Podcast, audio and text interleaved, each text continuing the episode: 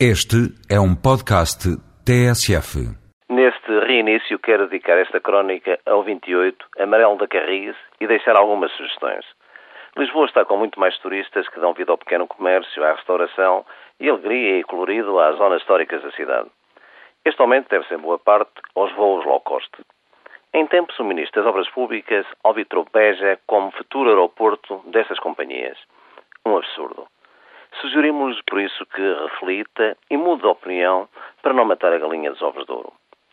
Uma visita clássica dos turistas é ao Castelo de São Jorge, tomando o elétrico 28, quer o regular, quer o especial. Este elétrico deve ser o mais fotografado do mundo. Se a Carris fizesse um concurso internacional de fotografia, o 28 poderia receber milhares de todos os continentes. Mas se o 28 é o mais fotografado, é também o elétrico dos enganos. Explico. Chegados à paragem que dá para o castelo, quase sempre o amável condutor diz castelo, castilho, mas com o broá nem sempre se ouve e nem todos se compreendem. E como o castelo não se vê, há sempre grupos que sobem enganados até à graça. Como dizia há dias uma popular na paragem da bem requalificada Portas de Sol, lá vão eles como caranguejo, chegam à graça e voltam para trás.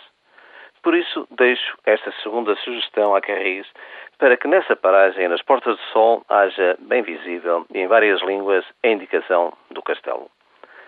A terceira sugestão vai para o novo Presidente da Câmara.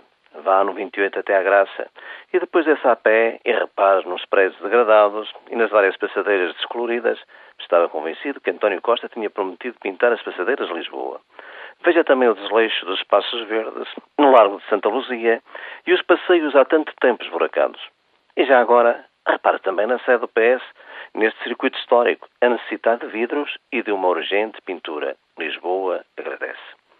Por último, uma sugestão ao Primeiro-Ministro. Olhe para a crescente substituição da produção nacional pela estrangeira. Apoie as atividades produtivas para que a carne, o peixe, as frutas e outros produtos que os turistas consomem sejam cada vez menos importados. Portugal precisa de turistas, mas também precisa, e muito, de aumentar o valor acrescentado nacional.